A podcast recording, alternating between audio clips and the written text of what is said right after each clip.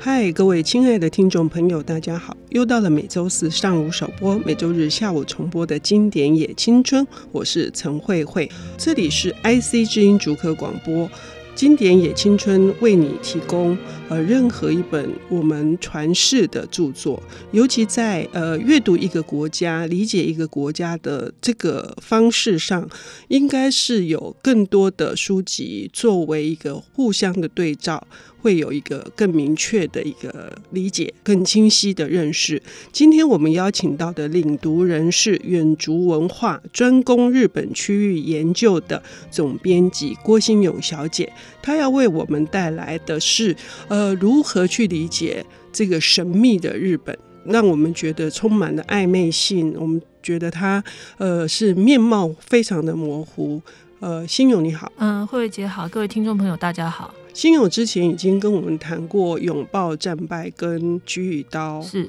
那最近你有这个一个系列传世系列，嗯、呃，不仅就是在同行的出版业界引起关注，在这个销售上面也有不错的成绩哈。嗯、那这个传世系列是不是也沿袭了菊与刀从这个脉络里面下来的？呃，对，因为其实当时我们在最早做。菊与刀的时候，还有包括等一下会跟大家介绍的代表日本人的时候，我们的思考是希望能够透过介绍一些日本已经被列为公版书的一些经典，然后去向台湾的读者进一步的介绍何谓日本，还有何谓日本人。但是后来发现，其实这样的书籍除了市面上大家比较经常会看到，包括刚提到的菊与刀也好，代表日本人，还有像武士道等等以外，其实还有很多。那只是呃，因为当可能在早先在台湾，其实并不是那么流行往这么深的领域里头钻，所以不是有那么多的机会可以介绍给各位读者。那随着时代的进步啦，其实台湾人。特别是那个经常到日本去旅游的朋友越来越多，所以对日本的那个知识上面的渴求也越来越深。那我们于是就把这些书籍整理成一个比较明确的书系，然后称为传世。那传世的书系的精神，其实是希望每一本书都是。一本能够流传超过百年的经典著作，而且它每一本书，包括作者、包括内容，都是可能在日本当地是呃学界的翘楚，然后或者是在某一个人文学科里头是代表性的著作。那所以这一个系列的书籍，我们目前经营到现在，其实也碰到很多的困难，因为它制作起来并不像其他书籍这么简单，然后也很容易会被误判以为。它也不过就是公版书嘛，不是翻译就好吗？后来发现事实完全不是这样。如果这样，接下来会讲到出版这个编辑的艰艰苦跟辛酸哦。但是我们要带回来，就是传世系列的，呃，目前引起回响的。今天你要谈的是哪一本书？呃，今天我要谈的一本是代表的日本人。那这本书比较特别，是它其实在我进入远足文化不久之后，我们就已经有这个出版计划，然后当时推出了第一个版本。但是我觉得那个时候。之后，当然一切都已经。呃，还算是就包括译稿品质都还算完备，但是它就欠缺了一个更系统性的推荐给读者的方式，所以当时销售就是差强人意。所以我们这一次就透过全新的包装，希望能够给读者带来更清晰的面貌。嗯，传世系列的代表的日本人，这是一本怎样的著作？那是由他的作者是谁？他在什么样的时代背景之下被写成？他想要达到的企图又是什么？代表的日本人，其实它是一本列传，就是这本书是由五个人物的列传组合而成的。那作者是内村健三，其实包括内村健三也好，还有后面我们等一下会介绍到另外的几位作者，包括冈仓天心，他们其实都是在一九零五零六年左右用英文。呃，完成著作的作家，那他们各自都有各自专业的身份，比如说像新渡户道造，他是农学家，然后包括像现在提到这个冈仓天心，他是一位思想家及宗教家。那这些人在他们的专业领域里头学有所成，然后之后呢，他们希望能够透过自己对于英文的运用，把自己心目中的那个理想的日本，或者是完美的日本，或者是应该说是西方人还不知道的日本，介绍给欧美国家的读者，一九零四零五年应该就是日俄战争之后嘛，哈。对于后人来看，日俄战争是一个惨胜，哈。但是对日本人而言，它是在明治维新之后的一大在世界的舞台上面崭露头角的一场圣战，好，所以这几本书也就是说是想要对呃这些西方列强表现出一些什么企图嘛？那这五个人为什么会要选这五个人？内村健三有个比较特别的背景，就是他本身是个基督教徒。嗯，那这一点跟新渡户道造一样。嗯、那很特别的事情是，当时的这些所谓的日本的精英，很大程度上他们应该照理应该要是，比如说佛教徒啦，或者是他应该是神道的信仰者，但是他们却呃深受西方宗教的影响。所以这本书是透过一个基督教徒的眼光去发现日本的美德，日本人身上的美德。所以接下来介绍的这个在。这本书里头介绍这五个人物，其实他们都不一定是基督教徒，但是透过作者刚刚提到基督教徒的眼光，去把这些基督教的美德放回在这五个人的身上。那也是因为这样子很特别的碰撞，所以这本书显得非常的有趣。也就是说，他用一个就是接受了西方的宗教思想，然后提炼出这五个日本呃深具的非常高超的这个德性的人来跟西方列强国家说，呃，其实我们日本呢是。富有这样的传统的，我们是有这样子的人物存在的，也有一点抗衡的意味嘛。是，嗯，而且当时因为早期的这些日本的基督教徒吧，嗯、他们大部分阅读的经典，包括圣经也好，其他等等的经典著作，大部分都被灌输了，就是西方有许多的伟人存在。嗯嗯、可是这也会让包括内村健三在内的这些作家自省，就是在日本同样有着这样的原型的人物。那他们又是谁？那这他们的故事，还有他们值得传颂的美德，是不是可以透过英文告诉这些刚刚提到就是欧美的读者们？嗯，我们时间的关系没有办法五位都一一介绍哈。但是新勇可不可以先跟我们讲是哪五位？那你想要特别提出来跟听众朋友们分享的又是哪几位？呃，这边。提到的五位分别是那个目前呃很红的西乡隆盛，因为今年是那个明治维新的一百五十周年嘛，所以包括日日本在内，还有很多历史迷其实都对西乡非常的关注。另外还有就就是农民胜者。二宫尊德，然后另外还有就是政治家的典范上山英山，嗯，然后另外还有一位宗教的改革者日莲上人，还有就是可能台湾人稍微台湾读者稍微没有听过的一位中江藤树，嗯，他是一位儒学教育者，嗯，也就是说透过这五个。为伟人立传的方式来向西方人证明说，我们也有这样子的呃人物在领导我们，而且内化我们，使我们日本人可足以强大到跟西方可以平起平坐。是，嗯嗯，所以呢，呃，我们要先从这个西乡洞开始嘛。这个洞可不是那个，不是牛、那个、牛洞，不是不是西乡样。如果真的写成中文的话，就是西乡先生这样。嗯嗯。西乡隆盛，呃，如果对日本的近代史稍微比较有了解的朋友，应该知道他是算是主导，然后应该是牵动明治维新的一个重要的工程。嗯、然后包包括他在内的所谓的维新三杰，在当时的一个日本正在急转弯的那个状态下，出了很大的力，而且他们的人生也因此变得相当的传奇。他的出生是在，即便是现在日本也算是。比较偏荒的那个西南之地，就是鹿儿岛那边，他是一个萨摩人。当时他并不是所谓的高级武士，因为在早期武士是有分级，他其实是出身下级武士，这也是非常特别的地方。就是在明治维新的那个推动的前期，这些出力的，应该说台面上的人物，其实都不是所谓的上级武士，而是比较低下的阶层。那这些人，因为他们。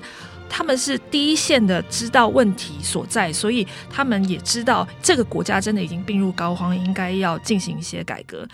好，呃，西乡隆盛是一个下级的武士，但是他是怎么样会被看见？他做了什么事情？他得以窜到这个藩主的面前，或者是他引起的专注能够大展？呃，他对于整个建国，日本要如何朝向一个富强之路，他在想些什么？这一点我们要等一下休息一下，呃，让呃新勇来跟听众朋友们谈一谈。我们等一下回来。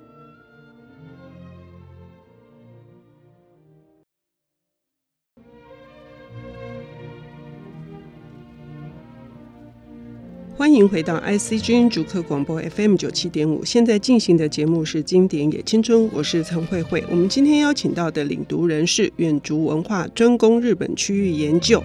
颇有建树的总编辑郭新勇小姐。呃，心友在上半段节目里面为我们带来的这一本，就是我们今天一整集要谈的是他的传世系列代表的日本人。那谈到了这个被称为大西乡，虽然是说这个大西乡跟他的弟弟呃做一个区隔，但是通常日本人在称，比如说是大乱步哈，这个大是很有尊敬的，甚至是一个圣人的地位，因为西乡隆盛他在这个明治维新以最小的代价完成了。这一场几乎就是呃史上认为是非常平和的一场革命哈，它是明治维新的功臣。但是我们刚刚已经听到，就是说呃，新勇告诉我们，西乡隆盛实实际上是这个鹿儿岛的一个非常下级的武士。可是他是怎么冒出头来的？他的理念跟信念是什么？为什么会被这个我们这个作者好思想家内村健三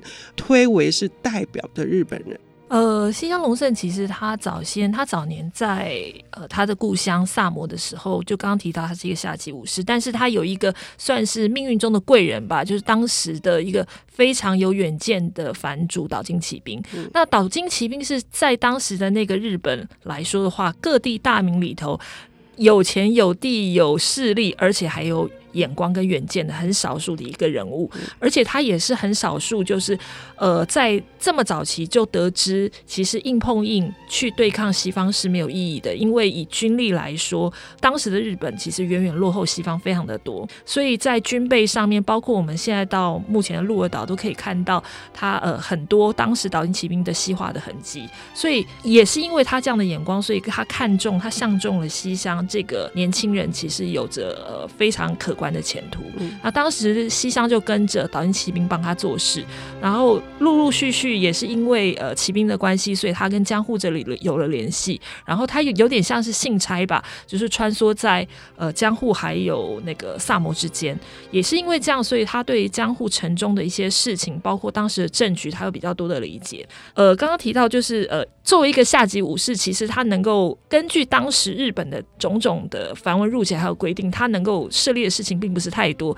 但是因为他碰到一个史上无敌开明的老板，所以他能发挥的那个空间。相较于其他的凡来说的话，它的可能性变得很大。那另外就是刚刚慧慧姐有提到，他们创造了一个什么样的，要说政变嘛，应该说改变吧。明明治维新之于整个世界的历史，很特别的一点在于西乡做了一件事情，就是他参与了所谓的无血开城。嗯、当时因为江户城里还是有老板的嘛，就是当时的那个第十五代的将军德川家还是固守的江户城，但是为了要能够在不让太多人流血的情况下，呃，顺利的化解挺木派跟倒木派的纠纷，所以包括西乡在内，还有包括盛海舟在内，呃，对这一些当时的能人异士吧，他们就是费了嗯三寸不烂之舌，而且花了非常多的心思，然后彼此沟通，然后协调，然后很顺利的让当时江户城里头大奥里头的这些。女官、妇女们把门打开，然后把城交出来，然后没有任何死伤。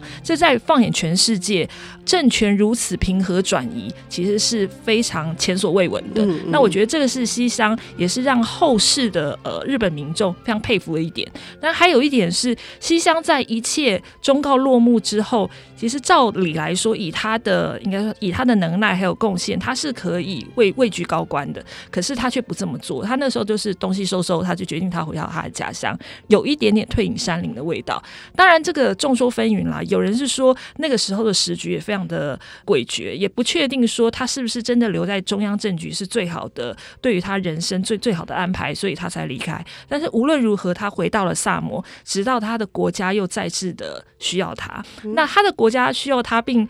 并不是呃，大家想象中那么顺遂，他就回到了中央政坛，他就有官可以做。而其实事情就就是这个算是一个呃历史很特别的转弯吧。呃，这时候需要他的是那一些当时因为他造就的明治维新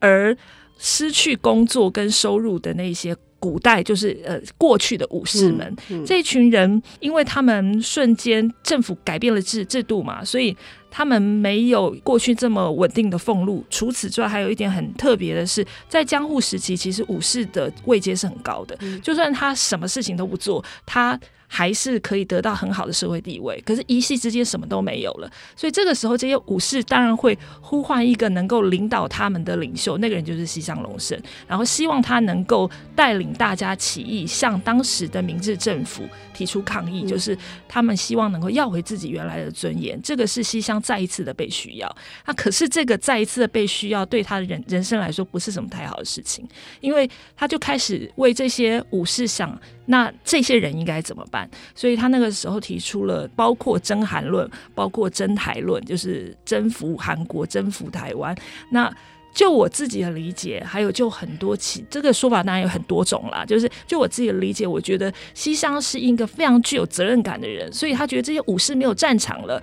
因为他们没有功用了。那我是不是应该给他们一些事情做，去让他们的人生可以得以圆满，然后社会也不会有这么多的纠纷，因为这些武士一旦不被满足，他们就有可能会作乱。所以他当时向中央政府提出了：我们是不是要征韩？我们是不是可以征台？我们是不是可以呃有一些其他的作为？那这些武士就不会。可能不会作乱，所以作者内村健三是站在说，作为一个日本刚站上一个国际舞台，想要跟列强并驾齐驱，而他自己虽然选择退隐，可是他还是怀有一个很大的雄心壮志，也就是说，日本这个国家应该走向一个更富足的，然后更强大的这个道路。所以在这一群失去了舞台的这个武士的他们的簇拥之下或者鼓动之下，他也想要为他们负起责任，也为这个国家负起责任，然后出来做一点事情，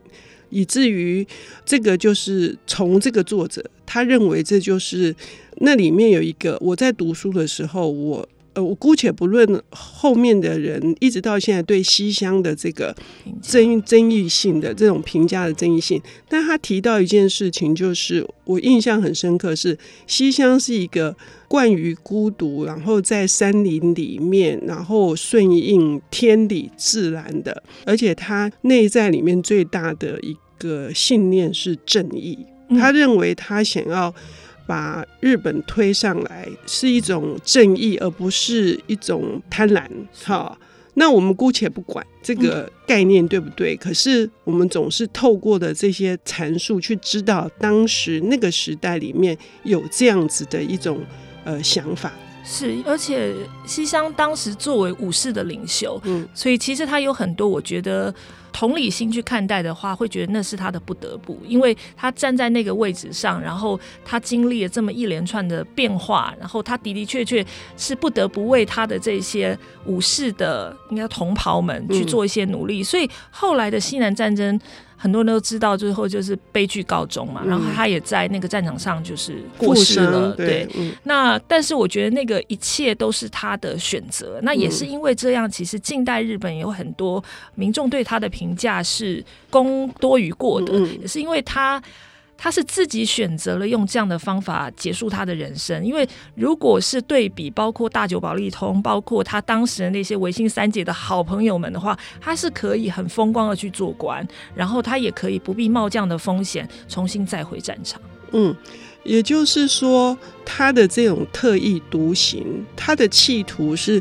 在某些人，而且算是绝大多数人心目中是比较是品性高洁的，嗯，哈，就是他的道德感是很强的。那姑且不论说他的论调、他的主张后来造成了什么样子的后果，就不知道哈。就是说，这个评价我们还是可以从内村健三在呈现七乡的这个呃面貌的时候，我们可以从这个角度看。是，当然有很多历史人物，我们是不一定要可以从一个角度看。嗯，我们可以从很多角度来看。对，尤其西乡，因为刚好他在这一两年真的就是比较敏感。说真的，就是包括呃，因为大和剧的关系，所以他的形象有重新被塑造过。嗯，那所以当然以正反两面的那个说法也会比较多。嗯，所以我们应该要透过更多的书籍去了解，更认识某些历史人物。这本代表的日本人，除了西乡隆盛，还有另外四个，也很欢迎各位听众朋友在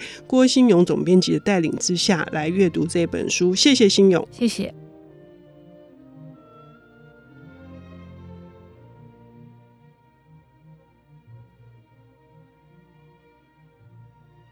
本节目由 IC 之音与瑞木读墨电子书联合制播，经典也青春。与您分享跨越时空的智慧想念。